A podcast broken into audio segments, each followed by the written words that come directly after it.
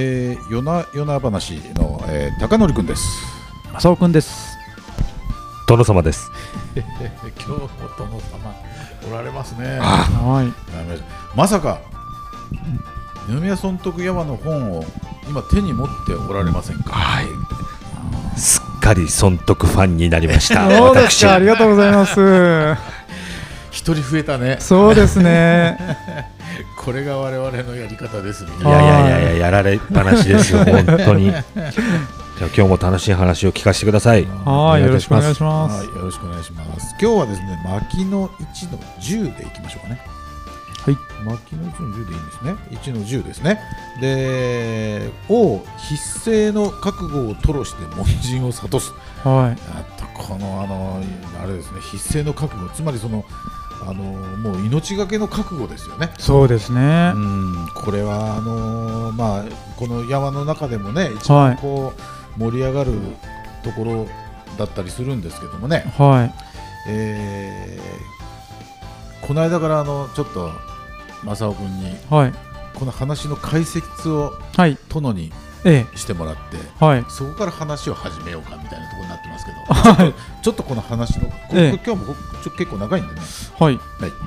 お願いします解説ですね。えっ、と、これはですね、あの、大体言われてるのは、あの、二宮尊徳さんは、あの小田原の茅山村っていうところで生まれてで幼少期もそこで過ごし大体30代ぐらいまであの一生懸命農業に勤しんでおられたんですね。でそれであのある時、えー小田原藩の大久保忠真公というお殿様にあの小田原藩の、まあ、師範ですかね。あの親戚で四千石のお桜町陣屋っていうのがあるからそこが今荒れ放題で建て直してくれと、うん。こういうあの命を受けてうんあのそこに行くわけですけど実は大体3年ぐらいその大久保忠真公が二宮尊徳に、えーお前に頼むと。ぜひ、えーこの桜町の復興を引き受けてくれっていうふうに言うわけですけど二宮尊徳さんはもう3年間断り続けました。3年断ってようやくあのさすがに殿様にあのここまで、えー断り続けて、まあ、さらに殿様はあの言ってくださると、まあ、これはもう自分の天命だと思ってあの殿様のですね、えー命を受けて桜町に行くわけですけども命がけでですね、えー行くと、まあ、そういう覚悟で行かれるわけですけどもあの当時茅山村で築かれてたあのそれなりのですね資産、えほとんど売却してお金にしてですね、えそれを持って、えー桜町に行くわけですけどもあの少し釈迦のこともですね、えー出てきたりして、まあ、お釈迦様っていうのはあのゴーダマ・シッダールタっていうですねうん。あの釈迦一族の王子様でしたよね、うんその釈迦は自分の国を捨て妻も子供も捨てて、えー悟りの境地に、まあ、修行に入っていくわけですけども二宮王もですね、えーその釈迦とまでは言わないかもしれないけども、えー自分の全財産もう処分してですね、命がけでその桜町を復興するというぐらいの意気込みで、えー桜町に乗り込んでいってですね、えーまあ、その桜町を皮切りに全国600カ村の村を再興するっていう事業を成し遂げるわけですけどもあの、まあ、晩年ですよね。あのどういう覚悟で、えーその村々の復興に当たったのかっていう、まあ、その気持ちがあのよくわかるお話なんですけども、えー僕が気に入っているところを読まさせていただきます。えーされば人と生まれ入れたる上は必ず死するものと覚悟をするときは一日生きればすなわち一日の儲け。一年生きれば一年の益なり。ゆえに本来我が身も亡き者我が家も亡き者と覚悟すればあとは百事百般皆儲けなり、えー世が歌に仮の身を元の主に貸し渡し民安かれと願うこのみぞ、まあ、この和歌を読まれてここに、えーご自分の気持ちを込められたんですね。はい。僕はここが好きです。うん。なるほど。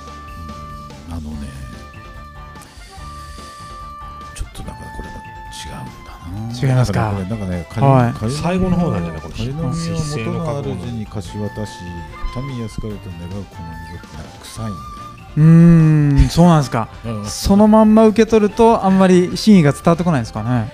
いやなんかね、はい。自分で言うなよそれみたいなとか臭いんだよなんかそうそういうなんかね、い、やいやそれはあのあんた陰徳じゃないんじゃないの？みたいうな、そそれはなんかか高らかに宣言これはおそらくね俺はま正江さんがね、うん。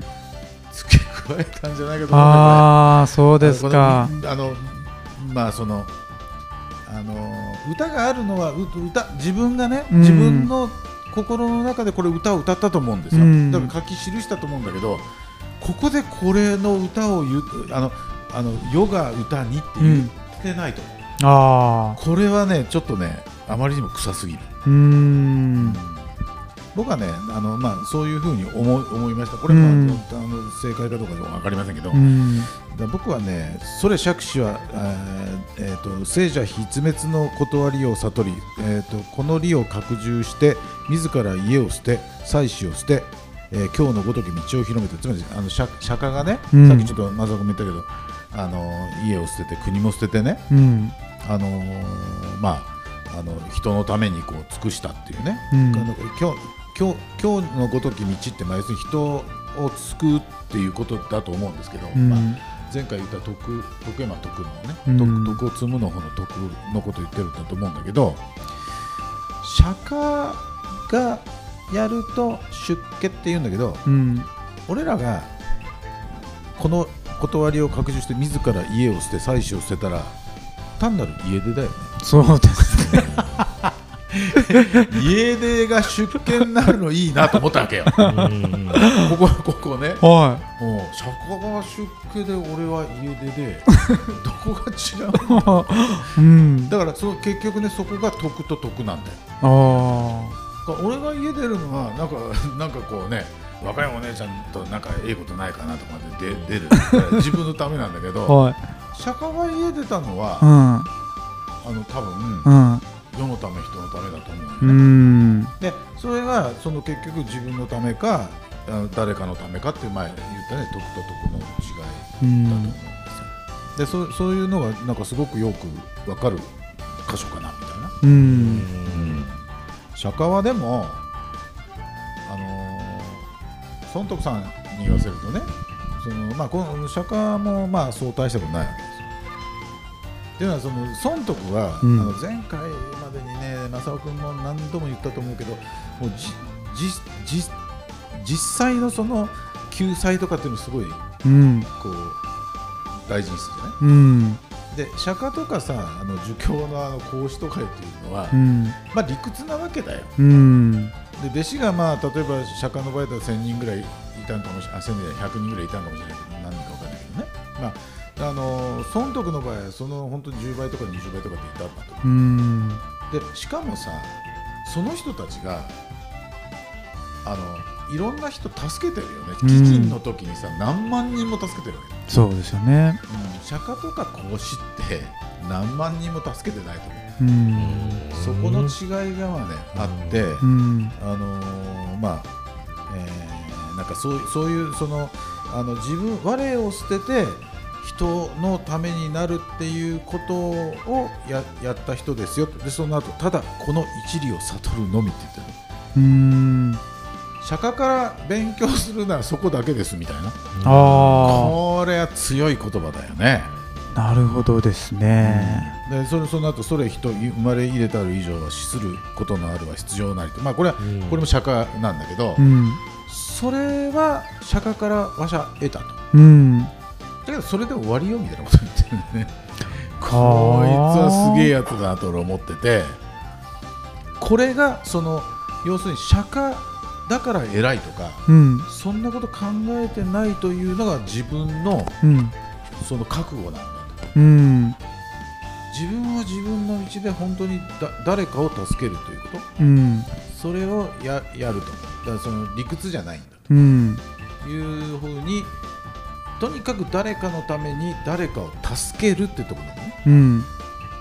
やるというのが自分の道だというふうに覚悟を決めたとういうふうにだからまあそのまあ、釈迦だけじゃないんだけどね、本当はね、あの儒教、あの孔子なんかもそうなんだけど、孔子なんかね、人助けなんかしてないんでね、うん。なんか こういうふうにしたら、こういう世の中になるよって言って歩いてるだけのことなんで、うん。で、あれでしょ、あのもっと言うと、あのこ孔子ね、俺、あんまり好きじゃないんで、あのなんか悪口ばっかりになっちゃうんだけど、うん。あの孔子はさあの、ある王様のとこ行って、うん。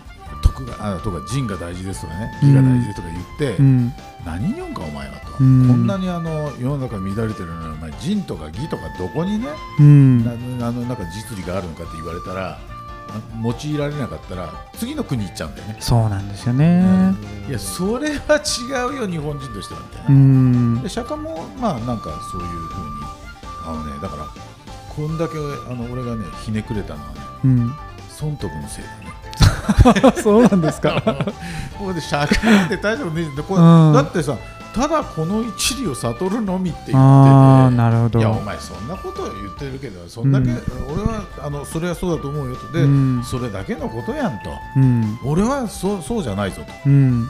とにかく人を助けるんだ、うん。そういう覚悟を決めて。だからだから家財を全部さうん。あの捨てるわけじゃん、であのじゃあその釈迦も捨てたって言うけどでもやっぱりね中途半端だったと思うよこうれは、んだってお王位残ってたりするし。あそうなんですか。うん。王様の、ま、あ王子様か。うん。王子様のままだったと思うし。うん。あのちょっと正確には分かんないけどそういうふうなことを読んだことあるし、うん。だからもう全く全部捨てたんじゃないんじゃないかなとなかなかここんな人いないよね。うん。ストイックすぎる気はしますけどね見てるとうん。いやそうですね。ここはもうとてもとても普通真似できないよなって思うところですよね。しかも何あとは百字百般皆儲けなり。うん。どういうこと？いやこれはもう一日生きてたらあの丸儲けでしょっていう。うん。そういうふうに感じ方だねでも。うん。あの全然話違うんですけど明石家さんまさんの娘さん、イマルっていうんですけど、うんあれは生きてるだけで丸儲けっていうのを短縮してイマルっていうんですけど、なるほどね、はい、なんとなく似たようなことですうね。んいやでも本当そうやって生きたらまた生き方って変わってくるなそうですよね。って一日一日一瞬一瞬大事に生きようと思いますよね。うんそういう意味でも孫徳さん勉強してよかったな、うん、って思うけどは結局はここまで行きたいけど絶対行けないわけじゃない人って、い。うん、でもねあの生きいいなと思うかどうかがすごい大事だとあそこを聞きたかった。だって、うん。できないけどじゃあそれあれするだけって実はさ偽善なんじゃないとかってうん。いろいろ思うけどやっぱねそれがいいって思うことが大事だって思えてたらそれは割り切れる、うん、なかなかねだってこれ確かにそうだよ、うん。俺だってそうしたいよ、うん、でもできないよこれ。っていう。